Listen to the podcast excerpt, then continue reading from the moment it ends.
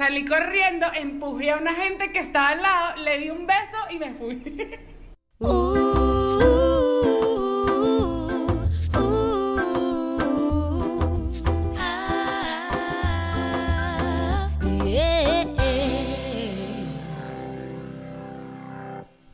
Buenas, buenas. Hello, ¿cómo están? Bienvenidos a Bájale dos. Ponernos de acuerdo es muy Es complicado. bien difícil. Es bien complicado. Pero estamos bien emocionadas de estar aquí, este, hoy con invitada de lujo. Pero antes de presentarles, queremos hablarles de nuestro podcast. Yo soy Raquel. Ella es Yo soy Daniela, nada, yo, yo soy venezolana, Raquel es puertorriqueña, tenemos un podcast que hablamos de nada, pero de muchos temas en verdad. Hablamos de cosas que nos pasan a todos, de nada y de todo a la vez loca. Y quiero, quiero recalcar que nos escribió alguien la semana pasada y nos reímos mucho de esto, pero nos escribió como que le estaba hablando como a la gente que le sigue. Entonces dijo, una chica, que qué cool, no estoy criticándola, pero dijo, a sus seguidores les dijo, ustedes saben que a mí me encanta escuchar cosas que como que nutran mi mente y como que me nutran así intelectualmente, pero cuando no quiero pensar en nada, escucho Bájale dos. Y fue lo mejor, fue como que cuando quiero literalmente como que apagar mi mente y escuchar a dos jevas hablando de cualquier tontería, pongo bájale dos. Y de eso se trata este podcast, así que gracias a esa chica que dijo eso. Gracias a esa chica. Y hoy tenemos una tercera chica muy especial que queremos Sí. muchísimo. Está con nosotras Andrea Lovera. ¡Uh! Hello. ¿Cómo están ustedes, muchachotas? Además que te ves bella, o sea, primero que nada te ves bella. Yo no le meto mucho esfuerzo a las, de que, las que son por Zoom, pero bueno, tú sí te, te ves hermosa. o No, sea. Andrea está bella. Yo la vi y le dije, tienes un vibe de Britney Spears en su primer CD, ¿sabes? Full. Gracias, total, vale. Ustedes están total. bellísimas, bellísimas, Ah, bellísimas. try. Siempre están bellas. En- gracias, bella. gracias. Entonces, este, Andrea es cantante, es actriz. Daniela, cuéntanos más. Es cantante, tiene su proyecto musical, eh, ha hecho teatro musical, tiene su propio proyecto de ropa también, es una trabajadora increíble y es mi cuñada. Sí, en verdad me adelanté, pero quería quedar que Daniel lo dijera por eso, porque podía decir que es tu cuñada al final. Yo no puedo decir nada excepto que eres mi amiga virtual. Este, Ah. Mira, Andrea, te tengo, cuéntame de tu línea de ropa, eso está súper cool. Pues Sí, línea de ropa, es algo- tienda de ropa. Eso es algo que nace en pandemia, ¿sabes? ¿En serio? Se llama Boho Garage.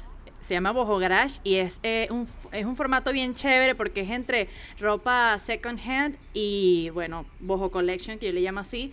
Es algo, es ropa súper fresca, eh, chévere, juvenil, de colores. Hay mucho tie-dye, que es el, el estilo Britney, el que le gusta a Dani. Ok. Pero en verdad está, en verdad está súper chévere. Es una tienda en línea, una tienda online y de verdad que nos ha ido súper chévere. ¡Qué Ahorita, bueno, cool! estamos en, en- en un poco radical con el tema de la pandemia, pero, pero bueno, ha sido una experiencia nueva. Es primera vez que trabajo con ropa.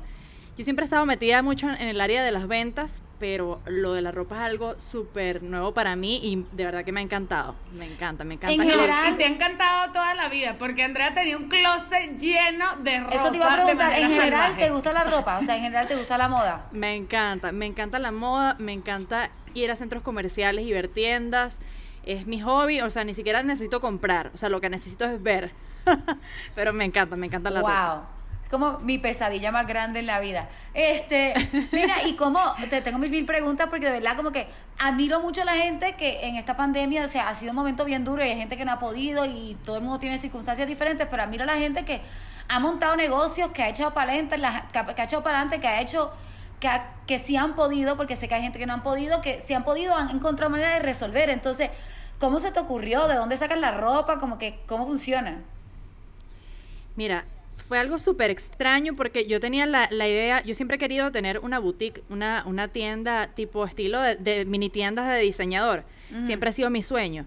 Pero yo me di cuenta que a mí me encantaba la, la ropa, la ropa de segunda mano. E incluso hay una tienda que Dani la conoce, que queda en el centro comercial con Cresa, que se llama Como Nuevo, bueno, sin hacer cuña ni publicidad.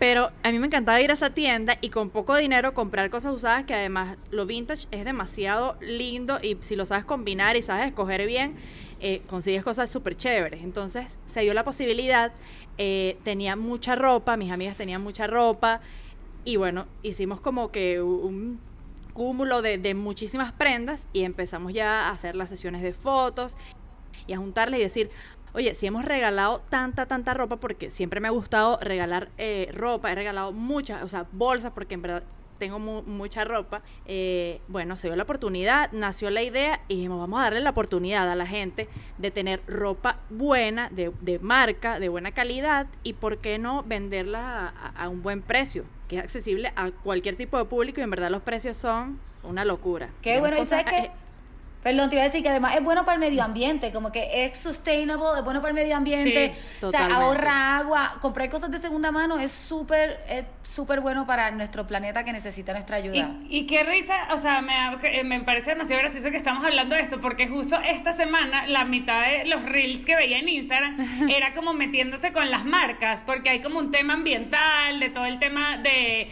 del exceso de trabajo, la explotación, el tema ambiental con la ropa, y yo como que, o sea, y justo estamos hablando de todo este tema de, de usar ropa de second hand, me, o sea, vino de cherry of the top. No, y que es la, la, época, la época se presta para eso, porque en este tiempo de pandemia que nos ha dado chance de, de oye, de, de, explorar este mundo y entender en verdad qué es lo que ha estado pasando y, y, esa parte consciente que de repente antes no la teníamos. O sea, aquí en Venezuela no hay mucha conciencia de, comprar eh, ropa usada, eh, así esté en, buen estado, en, esté como nuevo. Pero ustedes en México, eh, uno de, o sea, es, increíble cómo es la, cómo se maneja esa parte. Y tú ves, te metes en Instagram y es una locura todas las tiendas que hay, todas las opciones y de verdad que, bueno, eso a mí me, me enamora y me encanta cada día más. Qué cool. Bueno, pero Bojo Garage para arriba. Bojo Garage, vamos, les vamos a compartir a todos el link para que puedan seguirle y puedan ver lo que tiene aquí Andrea en su tienda. Lo otro que te quería preguntar es que vi una foto, ok, so, yo este, vi hace poco, durante la pandemia, vi Secuestro Express. Me, como que me gradué de venezolana. O sea, eso fue como ya la graduación en la escuela de, ser venezolano. Tú vas como que empiezas a comer arepa, aprendes a hacer empanadas, después ves Secuestro Express y te, y te entregan tu diploma. Secuestro Express, muchachos, es una película venezolana muy icónica que de hace como, ¿hace cuántos años será esa película? Viejísima. Noventera, es noventera, yo creo que sí. Súper, yo creo que como noventero, sí. yo no creo que sea tan vieja, pero sí es a como 2005, ¿no? Más o menos. Ok, ok. Entonces, una peli súper violenta y súper fuerte, pero después de que terminé de verla, busqué a todos los personajes en Instagram y vi que tú tienes una foto con Voodoo. Con el caso de Voodoo en la peli. sí. Mi negro, mi negro Voodoo, vale, ¿cómo lo quiero? No, además que estoy súper emocionada porque sabes que acaba de salir su nuevo disco. Ajá. Eh, ayer, justamente, en donde tengo un tema con él algo súper increíble. ¡Qué cool! Estoy emocionadísima porque es un es, es una serie de document es un documental, en verdad. Es el disco documental y está súper, súper bueno. Los invito a, a seguir a U y a escuchar el disco nuevo. O sea, eso es, mi, negro, mi negro se votó, mi negro se votó en ese, en ese disco. Hay que escucharlo. Yo me quedé como que no puede ser que Andrea conoce a mi, a mi maleante favorito, a Vudú. No, imagínate. Se va a morir cuando le diga, se va a morir cuando le diga que su fresita Raquel Sofía está, bueno, pendiente. Sí, yo soy de lo más fresa que hay en el mundo. Pero ajá. Ok, continuamos. Entonces. Me encanta. Ya que lanzaste proyecto en pandemia, lanzaste este tienda en pandemia, ¿cómo te ha tratado la pandemia fuera de eso, como que por el lado creativo? Hoy eres actriz, eres músico, eres, eres compositora. ¿Cómo ha sido la creatividad para ti en este tiempo? Bueno, ha sido bien, bien cuesta arriba. O sea, a mí me, me ha costado porque no te voy a mentir, hay, días que estoy, que me siento desilusionada aquí en Venezuela, el tema de, de la pandemia, bueno, todo cerrado, los medios de comunicación cerrados, o sea, sacar un tema, una producción o algo en este momento es muy cuesta arriba porque no tienes dónde mostrarlo. A pesar de que tenemos las plataformas digitales eh, o tiendas musicales, eh, tenemos, bueno, muchas herramientas hoy en día, pero el tema de, de la parte audiovisual que está tan golpeada, para nosotros los artistas venezolanos ha sido bien complicado. Seguimos componiendo, o sea, sigo trabajando y todo eso, pero oye, sabes que a veces me siento un poco desanimada de escribir y bueno, tú sabes que como compositora, como cantautora, es, te sientes, eso es muy anímico. Y oye, a veces salen unos dramones que uno dice, oh, ¿cómo, cómo pudo pasar esto? Pero es lo que, lo que te impulsa y lo que te hace también escribir esa parte de, de la historia que no siempre se muestra. Eh, yo saqué en, en época de pandemia un tema que hablaba justamente sobre esto, que se llama Lo primero que haría, que habla de, de esta situación de, de conchale, de, de querer saludar a tus familias, a tus amigos, de abrazarlos. O sea, cuánto extraño un abrazo, cuánto extraño ver a, a mi familia. O sea, esa parte de nosotros que somos tan, tan agarrones, tan, tan, ¿sabes? Esa, esa parte tropical de, querernos, de abrazarnos, que, hace tanta falta y que de repente no lo, no lo veíamos antes. Y eso también nos ha, nos ha enseñado que es lo más importante, el afecto y la cercanía que puedes tener con tus seres queridos. Entonces, como artista en esta, en esta época ha costado muchísimo eh, hacer todo y la parte creativa ha estado bastante gol- golpeada y es lo que uno se debe enfrentar día a día para, para echar hacia adelante y seguir trabajando y seguir componiendo y tener un backup de, de información, de videos, de trabajo, de música, de todo, para poder seguir. Pero ha sido bastante cuesta arriba. Sí, Sí, no, para entiendo. todos en general. Sí. O sea, pero yo creo que, que el área creativa y el área musical han sido unas de las más golpeadas en, e- o sea, en todo este tema porque yo también creo que anímicamente si a uno le ha pegado a veces de levantarse a trabajar, imagínate, bueno, componer ustedes, pues, sí, uno no o tiene sea, ganas tocar. de nada. Sí, y nosotros los, lo los que me- músicos, perdón, No, dale, dale. Sí, que nosotros los músicos tenemos esa parte que somos súper se- sensibles, sentimentales y que no, so- tenemos un toquecito ahí distinto a los demás. Y, y, oye, sí, eh, la parte de- del artista, la parte artística ha estado muy, muy fuerte. Ya bueno, ojalá que pronto salgamos de esto y estoy segura que sí. Exacto. A mí, Amen. a, mí me, ha- a mí me ha costado mucho lo de las redes. Es, ha sido como de la... Me ha costado componer y también me ha costado mucho las redes. O sea, yo veo gente que sigue subiendo contenido nuevo y fotos nuevas y yo como que, ¿cómo tienen cosas para subir? Yo ya no quiero subir nada. Hoy me senté al frente del espejo y me tomé una camisa, me tomé una foto porque digo, ya no quiero, o sea, no tengo nada para subir. No tengo, estoy cansada de cantar las mismas canciones con mi guitarra en el mismo Sí. spot de mi casa, con las mismas fotos, como que ya, como que me cuesta mucho en un mundo que vivimos donde la gente quiere contenido, contenido y contenido y contenido. Sí. Me está costando mucho sacar contenido. Claro, claro. Total. Y la parte Y que yo creo que también reinventarse, cada vez la reinventarse. gente- Oh, Sí. Ya. La frasecita de reinventarse y de la que las y que las redes siempre ahora cada vez hay más vainas nuevas en las redes. El reel, no sé qué vaina, lo otro, o sea que ya lo hemos hablado mil veces y es como Qué o sea, ya hueva. basta. No, Yo y que ya me a que mí, ya soy boomer. A mí no se me a mí no se me da, de verdad, lo he intentado, pero eso de, ¿sabes? O sea, no, no, no, no doy, no doy. Coño, pero No. tú eres buena bailarina. Tú le metes al baile bueno, Pero- marica. Yo pero me o sea, yo cuesta. soy patética. Pero loca, Mentira, mentira. esos bailes de TikTok son más difíciles. No son para nosotras que bailamos así. O sea, a mí ponen música y yo hago así, baile de mamá. No, los bailes de TikTok son todos como... Hacen como No, unas cosas es que- como bien raras, bien Sí. difíciles. Si, si tú te fijas, los bailes de TikTok son tres pasos, pero los, los meten esos pasos en todas las canciones. O sea, yo tengo paso número uno, paso número Ah, dos, o sea, paso número Ajá. tres. o sea, todos los pasos son iguales. Y no era como antes. No era como antes que uno se reunía con sus amigas, hacías coreografías, o sea, elaboradas. Una Britney, Backstreet Boys, en sync, ¿sabes? Te esmerabas. No, esto es. Te, te Yo me preparas con que dos en el pasos. y colegio te- bailé, en el colegio bailé que sí, dembow, dembow, dembow. Loca, ot- Pero era una coreografía intensa. Otra cosa graciosa de los bailes de TikTok es que narran las canciones con los movimientos. Me acuerdo que el de, el de, el de Mau y Ricky de No quiero conocer hacia No quiero conocer a tu papá. Tu Porque papá. como que ya, y el otro como que. Pero- la otra, la de Balura, como que, ¿qué pasó por tu mes, por tu oído? Y uno como que todo narra, como que si dice cabeza, se toca la cabeza, si dicen oído, si dicen me habla, hacen así, como que son demasiado como específicos. Demasiado No, explícitos. y antes, Sí. eso antes era como prohibido, ¿sabes? O sea, antes bailar con los movimientos que, o sea, era horrible. Horrible. calo. O sea, era como, Qué era como una obra de, de teatro de colegio.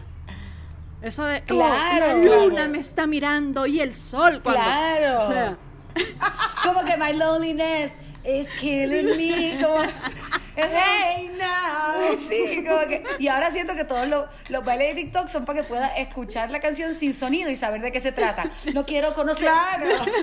Me pasa. Tú sabes que cuando tú, tú tienes TikTok, obviamente, ustedes tienen TikTok, cuando te metes en TikTok, ese, ese sonido se dispara a todo Marico, volumen. me da terror. O sea, tú no puedes, a mitad de en la madrugada usted no puede ver TikTok. Tienes que que, yo- bajarle todo el volumen. Y Cada se vez, que yo abro rapidísimo. TikTok, cada vez que yo abro TikTok, yo digo, ¿cómo apago esto? Como que, ¿cómo cierro esto? Porque empieza, no, no sé ni dónde darle, como que me siento, ya, yo hice un TikTok que lo conté la semana pasada de- y tuve un issue con TikTok y ya no creo que voy a hacer más TikTok. Estoy peleada con el TikTok. No, si vas a hacer, mente positiva. No, te- Ajá, te entonces, vi, o sea, en la noche te vi, suena te vi. demasiado. Te vi, Yo le Raquel, y se te da. Se te da. Pero sí, loca, pero mierda, es que, Andrea, entonces hay que componer, hay que escribir canciones, hay que cantar, hay que practicar guitarra para ser un buen músico y que te tomen en serio, hay que subir a Instagram, hay que subir Reels, hay que subir TikTok. Uno dice, no puede ser, ¿en qué momento? Y trabajar, comer, verte Y trabajar, bien, y hacer cocinar, y sacar- exacto. meditar, o sea, no tirarte por el balcón, marica, o sea. O sea, es una es increíble como que especialmente para los que trabajamos ot- otros trabajos también, day jobs, tú que tienes una tienda que haces mil cosas, como que, dudo, el TikTok no me paga la vida, tengo que hacer otras cosas también. Totalmente. O sea, es demasiado complicado. Todos los días inventan algo nuevo, que si Reels, que si TikTok. Entonces, ahora que, que es un centro de búsqueda tipo Google, entonces todo lo van a buscar por Instagram. O sea, todos los días cambia. Ahora el 2021 viene con mil cambios en redes sociales. Justamente ahorita estoy haciendo un curso y dije, de verdad. O sea, Ay, no. De redes sociales. de redes sociales, sí.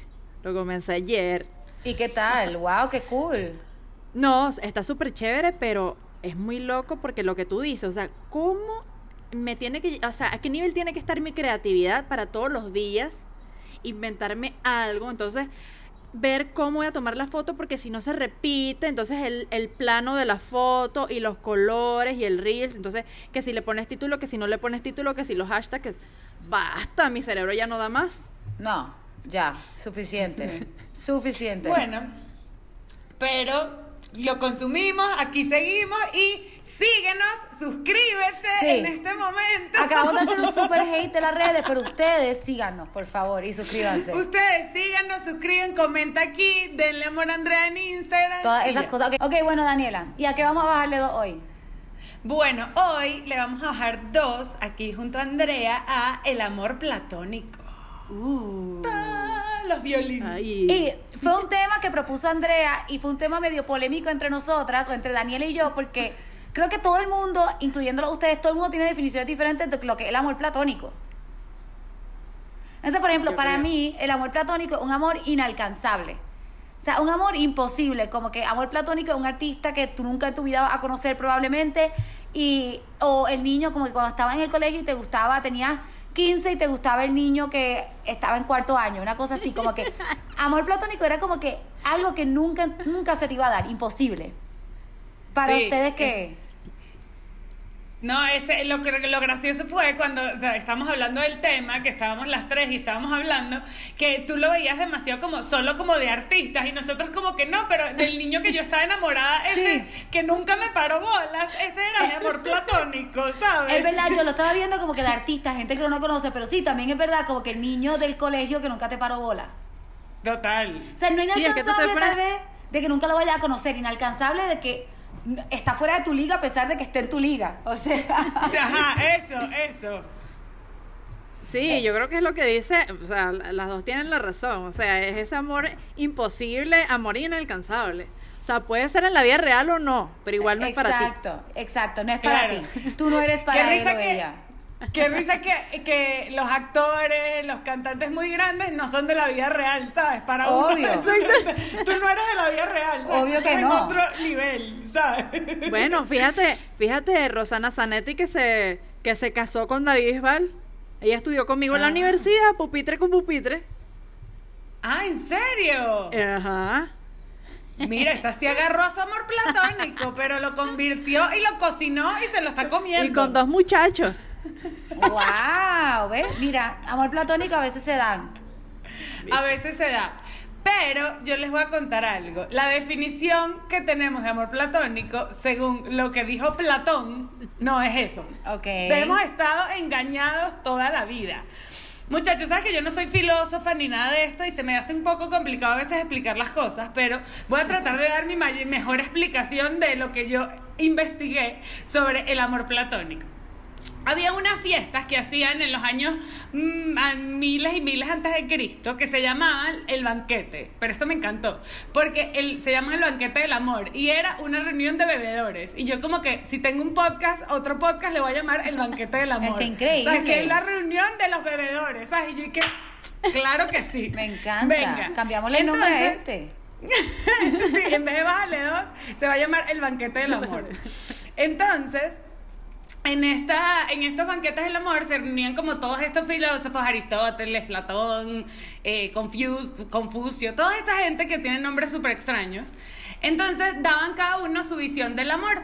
Y llegó Platón y dijo como que, ok, voy a dar mi visión del amor. Y lo que él decía era que el amor es eh, tienes como unas escaleras, unos peldaños para llegar a lo que es el amor y como la suprema belleza.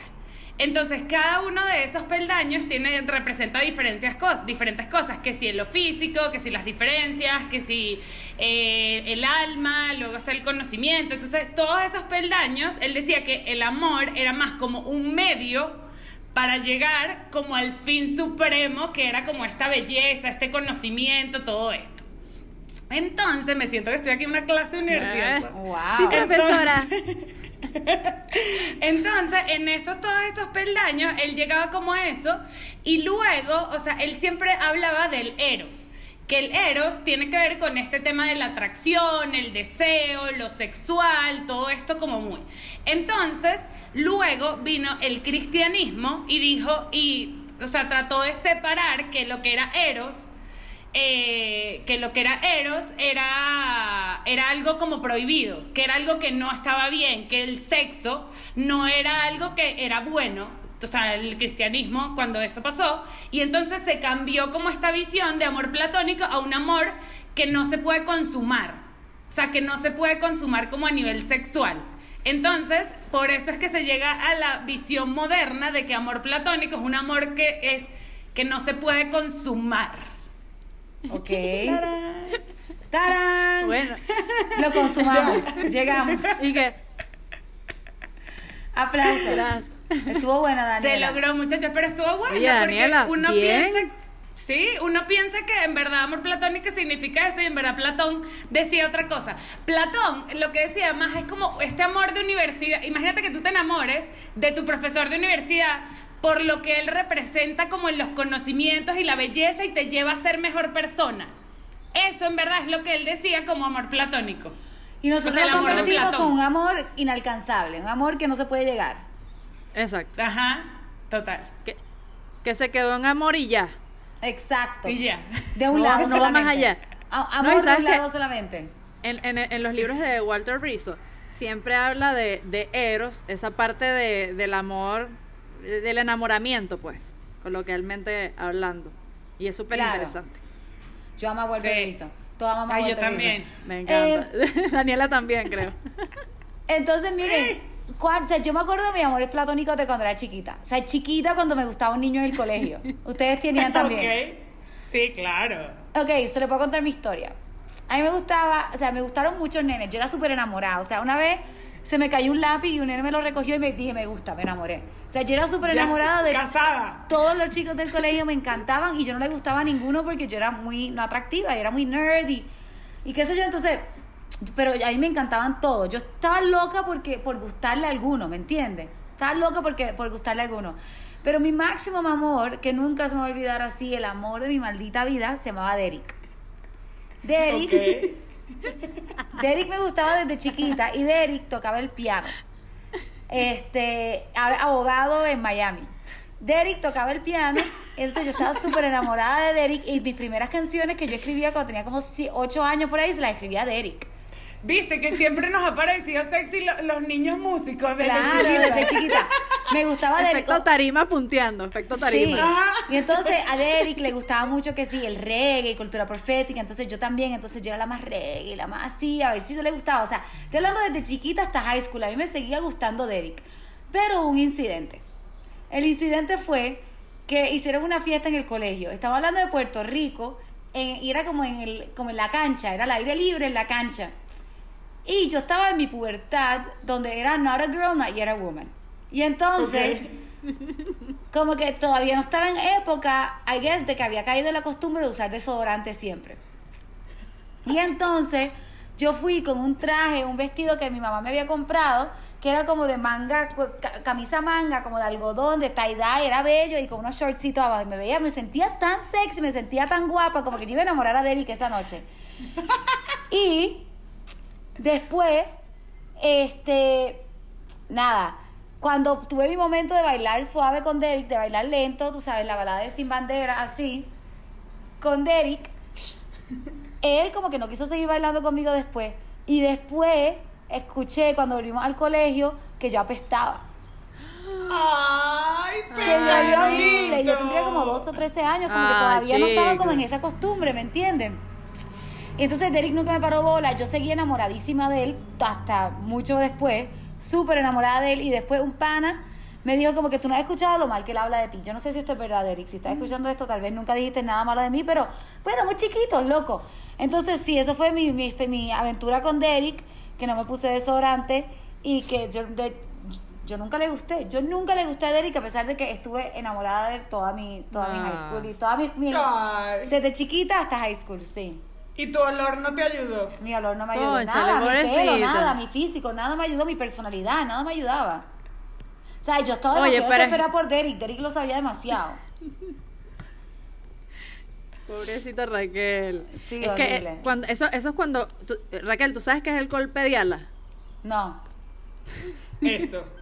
Se le dice así como. Dícese de, de olor que aparece, sobre todo cuando uno es preadolescente, adolescente. Que, que está- o sea, no hay Ay, nada yo- peor que ese. Yo que era ese la jeva que más olía mal de todo el colegio también. O sea, yo a mí ningún desodorante me funcionaba. O sea, yo no sé cómo tuve novio. Lo, y lo en que el le llaman que no te prestaba el desodorante. No te prestó. O que te chilla la ardilla. No, loco, yo en verdad. Es que en una edad uno todavía no tiene la costumbre de ponerse, yo no sé, pero bueno. El amor Ah, que no, no. pudo ser.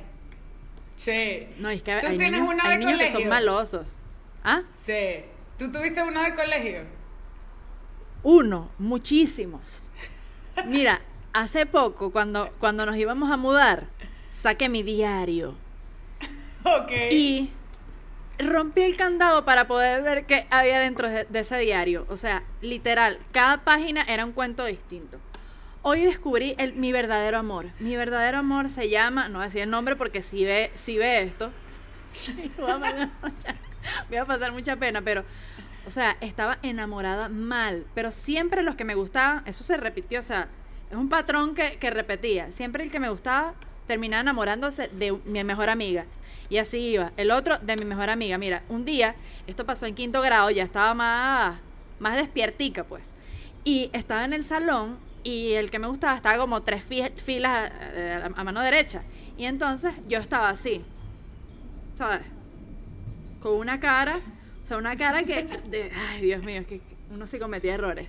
Y de repente veo que él no me paraba, no me paraba, no me pelaba. Entonces, él, él cuando volteo, estaba una amiga así, imitándome. Haciéndole ojitos. A- a- imitándome a mí, porque yo tenía esa cara, yo pensaba que me la estaba comiendo. Yo pensaba que me la estaba comiendo y estaba, ¿sabes? Me la quería dar de sexy. Y fue en esa época que me empezaron a decir Bob Marley. O sea, incluso yo en, en Dicto y no repito, que eh, Raquel, unos videos que hago yo como de comedia, menciono que yo tenía pelo rulo. Y en mi colegio todo el mundo tenía el, el pelo liso, no sé por qué. Todo el mundo era de pelo liso, cabello liso. Igual que yo, sí te entiendo. Y a mí me decían Bob Marley, o sea, está bien que tenga pelo rulo, pero no me vas a comparar con Bob Marley. O sea, de verdad, me encanta la música, pero no me digas Bob Marley. O sea, la, falta, de, la falta de respeto en su máxima expresión. Pero mi mamá siempre me dijo algo muy importante, y yo me imagino que a ustedes les pasó. Andrea, nunca el que te guste va a ser bonito por siempre. O sea, él no va a seguir siendo así para toda la vida. Y dicho y hecho. Es horrible. El que me gusta, el que me... Sí, Obvio. es fe, Se feí- destruyó. feíto y nunca me paró. Eso le pasa por no pararme. Entonces decían por ahí, la, la suerte de la, de la, ¿cómo es que? De la fea, la bonita la desea. Pero como yo nunca fui ni la más bonita ni la más fea, sino normal, entonces no gané por ningún lado. Gracias a Dios, bueno. después uno consiguió el amor de su vida y todo eso, pero yo tuve momentos duros. Hubo una época que me, que me gustaba el verdulero de la cuadra. Eso fue el verdulero de la cuadra y siempre quería hacer el mandado. "Man- vaya a comprar un kilo de papa, un kilo de tomate y yo, yo quería bajar a, a la, a la verdulería a buscar el gochito de la verdulería para comprarle. Pero, ¿sabes? Eso está buenísimo. El pasado negro. O cuando te gustaba alguien entonces salías y, y, eh, lo veías con otra persona y otra muchacha, entonces le gustaba otra y los estrellones. O sea, yo sufrí. Y lo que siempre pasaba, como que a usted no le pasaba que en high school a todos los tipos les gustaban las mismas nenas. Le- Sí, eran las las mismas, mismas. tres nenas, todos, desde el más nerd hasta el más bello, estamos enamorados de las mismas tres nenas. Y uno como que, De las mismas. o sea, sí. uno le quería decir a estos tipos, nadie te va, esa nena no te va a parar, párame a mí que estoy aquí mirándote. Raquel, Raquel es Que la mejor. amo. Raquel es la- eh, pero es que tú no te. Bueno, yo no sé, Raquel, pero por ejemplo, yo cuando estaba en el colegio era súper firifiri, o sea, flaquita. Y siempre estaba la que, está, la que estaba, que era grandota, ¿sabes? La que tenía cuerpo de Daniela. mujer. Desde los, Yo era de eh, esas. Una Daniela, Daniela. La flaca, la flaca. No me acuerdo. La placa Ah, 700. La placa 700. Y, chamo, o sea, siempre había una que estaba buen, buenota y uno con los pantaloncitos así anchitos y esas le quedan los pantalones apretaditos, se le veía cuerpo, cinturita y uno ahí gancho de ropa. No, sí, no, y más cuerpito de niña, ¿sabes? Y hay nenas que la agarraron antes cómo verse linda. Yo no la agarré temprano, yo no sabía cómo vestir, todavía no sé cómo vestirme, pero como que yo no entendía cómo peinarme el pelo rizo, yo no entendía como que hay gente que desde chiquita la agarró, así me veo bien. Yo me tardé un chingo en agarrarle cómo me veo bien. Pero tú no has pensado o sea- que a lo mejor tú pensabas, o sea, en tu mente estaba que esa, pe- e- esa persona estaba súper bien porque la idealizabas y en verdad todos eran unos ser. niños preadolescentes en la peor época que uno que uno vivió porque Qué uno si, sí. si hay una época que uno se ve Eso es feo, parte de la adolescencia, sí, eso es súper parte de la adolescencia. Que tú crees que la, la otra se ve espectacular, pero se ve igual de terrible que tú. Es verdad, o sea, solo que, Sí. que tú te tienes la misma edad y estás, la idealizas como tú dices, que es como, esta gente es hermosa, ¿sabes? Sí, tienes razón. Después lo ves Bueno. en las foticos de cuando hiciste la primera comunión, o eh, eh, eh, primer grado, segundo grado, quinto grado, y terrible todo el mundo. Todo el mundo Dígame los niños con esos Terrible. bigo- bigoticos sádicos. Bigotes, ¿sabes? Horrible. Bigotico la sombrita. Sí, de esa época es complicada. Yo eh, fue gracioso porque yo estaba enamorada de una niñita, era de mi salón o era de otra sección, no me acuerdo, Alejandro, jamás se me va a olvidar. Y nada, fuimos un día de campo y yo lo amaba, tenía como tres años amándolo en silencio, ¿sabes? Como que "Oh, lo amo horrible, es bellísimo. ¿Sabes? Y jamás se me va a olvidar un día de campo así como el tuyo, Raquel, que vamos a las canchas, fuimos a las canchas, no sé qué, y después un grupo se quedó como fuera del colegio y no te habían ido a buscar. Y era esa época de, "Ay, vamos a jugar a la botellita. No sabes, yo que sí, yo ya estaba preparada para el momento, yo ya había practicado y que, que me- se siente aquí al lado y yo le voy a dar para que me toque, porque quiero que me bese. y literal, fue platónico porque lo único que pasó fue que me dio mi primer piquito en mi vida jugando la botellita y después más nunca me paró bola. Pero tú coronaste, tú coronaste. Sí. Pero eh, literal fue mi primer beso, o sea, mi primer besito.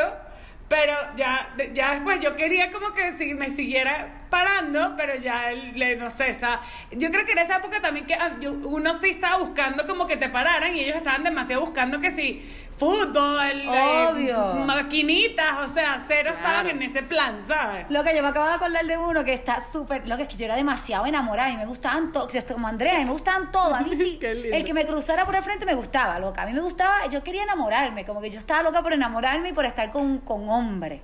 Con un niño. Entonces, nada.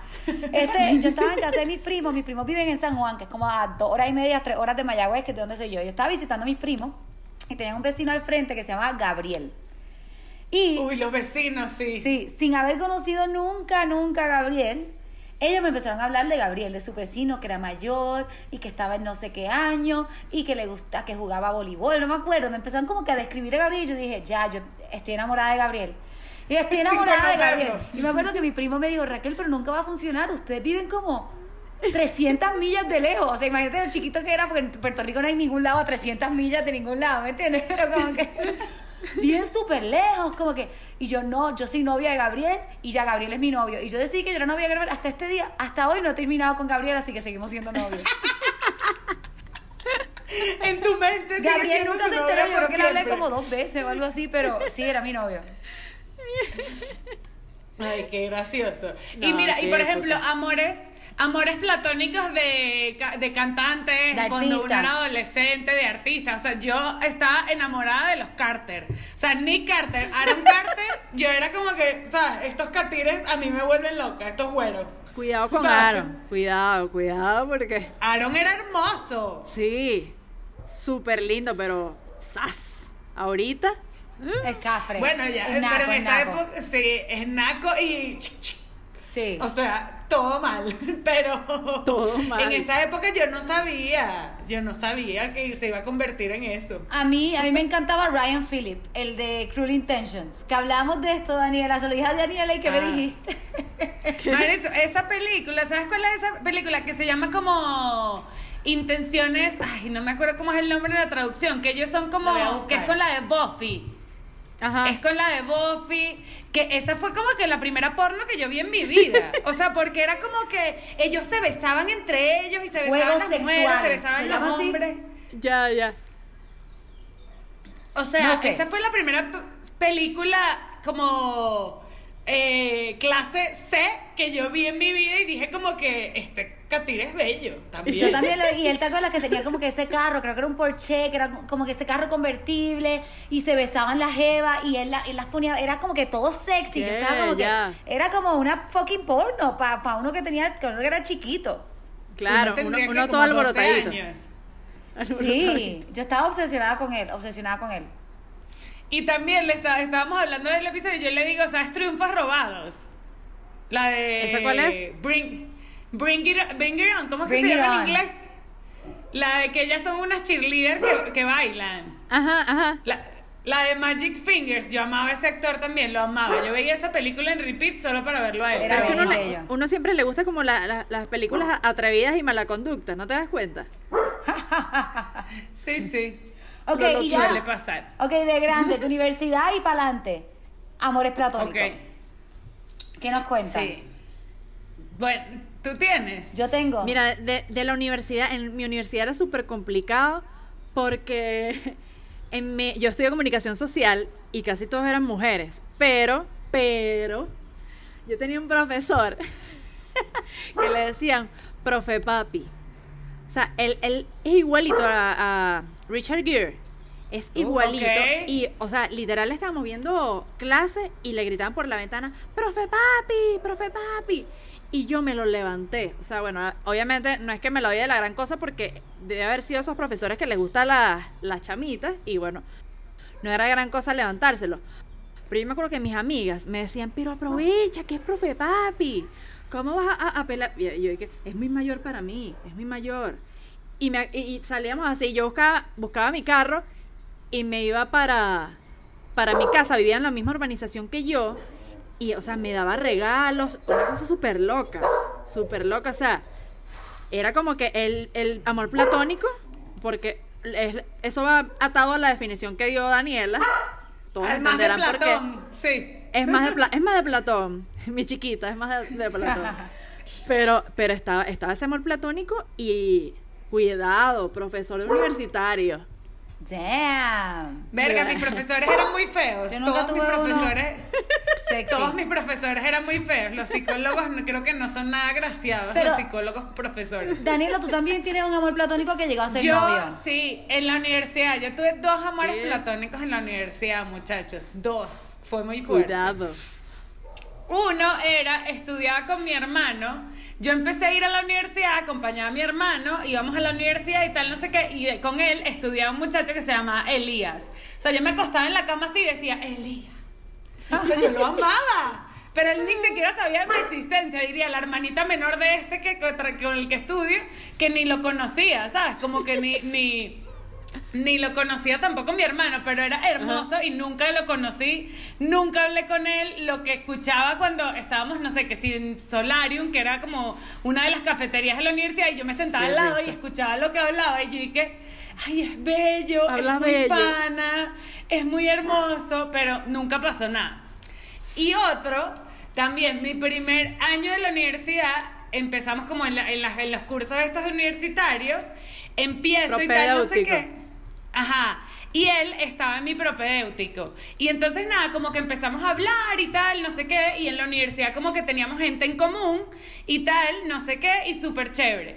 Y yo le empiezo a escribir por Facebook, como que en esa época estaba el Facebook súper intenso. Y yo como que, yo le voy a escribir a ver si esto se da, no sé qué, ta, ta, ta.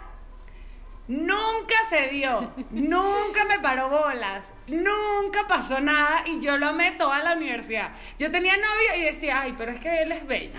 en, fin, y decía, nunca pasó nada, pero ¿saben qué? ¿Quieren que les cuente qué pasó? No pasó nada, nada, durante toda la universidad. El último día de universidad, que en la universidad hacen una fiesta, hacen una fiesta que se llama como la cervezada. Yo estaba soltera, estaba con todas mis amigas y estaba muy tomada y estaba él parado como, no sé, a una distancia. Y todas mis amigas, y que, ay, ahí está, no sé qué, bla, bla, bla, bla, bla, bla. Y yo, y mis amigas, y que, ay, a que no te atraes y le, le vas y le das un beso. Y yo, y que, no, no sé qué, ahí con esa joda. ¿Sabes qué? Agarré fuerzas dentro de mi borrachera, salí corriendo, empujé a una gente que estaba al lado, le di un beso y me fui. En serio. bueno, wow, qué bola hay que tener. Buena esa, fue buena un momento de película, pero eso fue lo único que pasó. qué loco, qué loco, qué loco esos amores que uno tenía en la universidad. A mí me pasó una vez que me, o sea, me medio obsesioné con alguien, con, con, o sea, puedo decir el nombre y todo, eh, Kevin Edwards.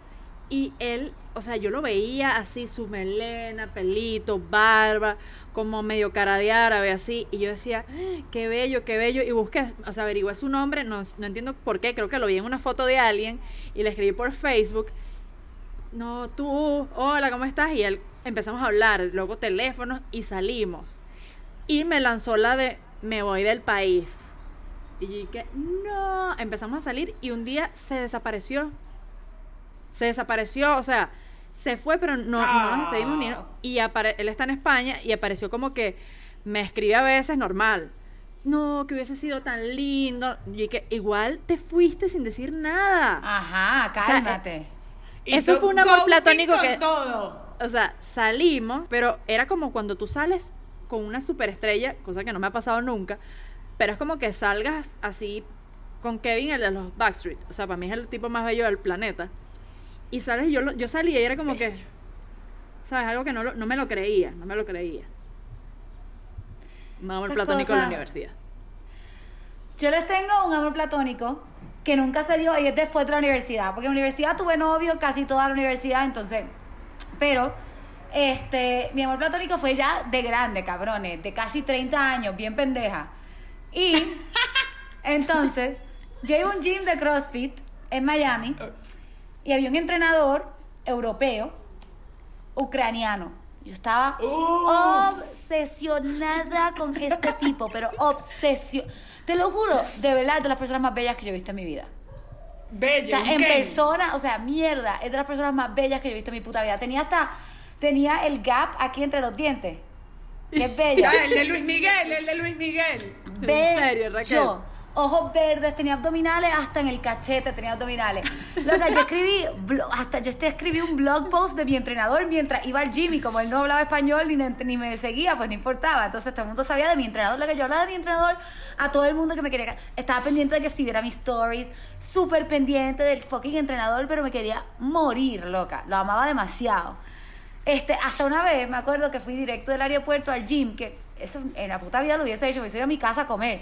Me fui directo a al gym como para llegar con la guitarra y la maleta y hacerme el interesante. Otra vez me fui con un libro al gym como para hacerme el interesante. Nunca me paraba bola. Yo como, Nunca. Yo estoy, o sea, mierda, yo estoy ready, yo estoy aquí haciendo ejercicio, me hablaba, me decía cosas, pero nunca me paraba bola. Loca. pues estamos en el gym y esto es fucking Miami, es South Beach, es una escena huge gay. Y un pana me dice, no, invitamos al maestro a que sea parte de nuestra, de nuestra liga de voleibol de gays. Y yo, ¿qué? Y ella, sí, la liga de gays de voleibol. Y yo, ¿él es gay? Sí, tiene novio. Y yo, Raquel en su cabeza era su novio, ¿sabes? Demasiado. Y lo que tenía el radar jodido, Raquel. loca, yo tengo el peor Raquel, y que si no es mío, no es de nadie. Loca, yo tengo el- yo no tengo gaydar, yo no sé quién es gay, te lo juro. Marica, te lo juro, yo como que no puede ser que este cabrón es gay.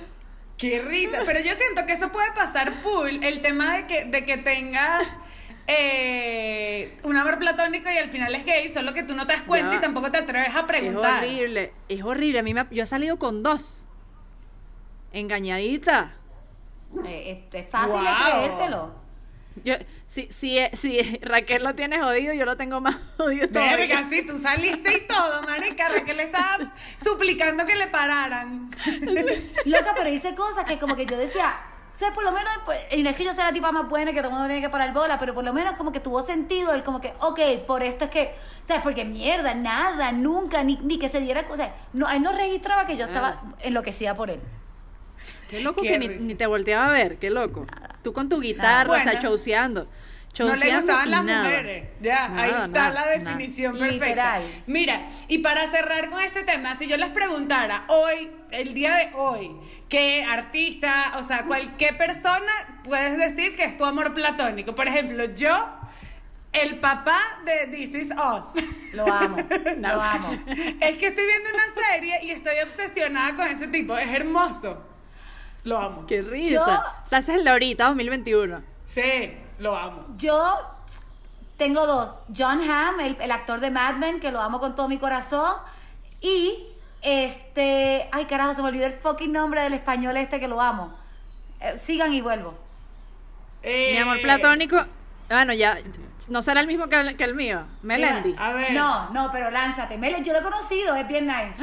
No, no me rompa. Dios mío, ya me, me dio algo, ya. Me desmayo, agárrame que me da. Melendi es bello. con él en también, Chile. También es mal portado, pero es bello, Melendi. No es bello. importa, se le pasa, se le pasa. Ajá, Miguel Ángel Silvestre. Lo amo, lo amo Ay. con todo mi corazón. Ah, sí, claro, ya el de. Velvet.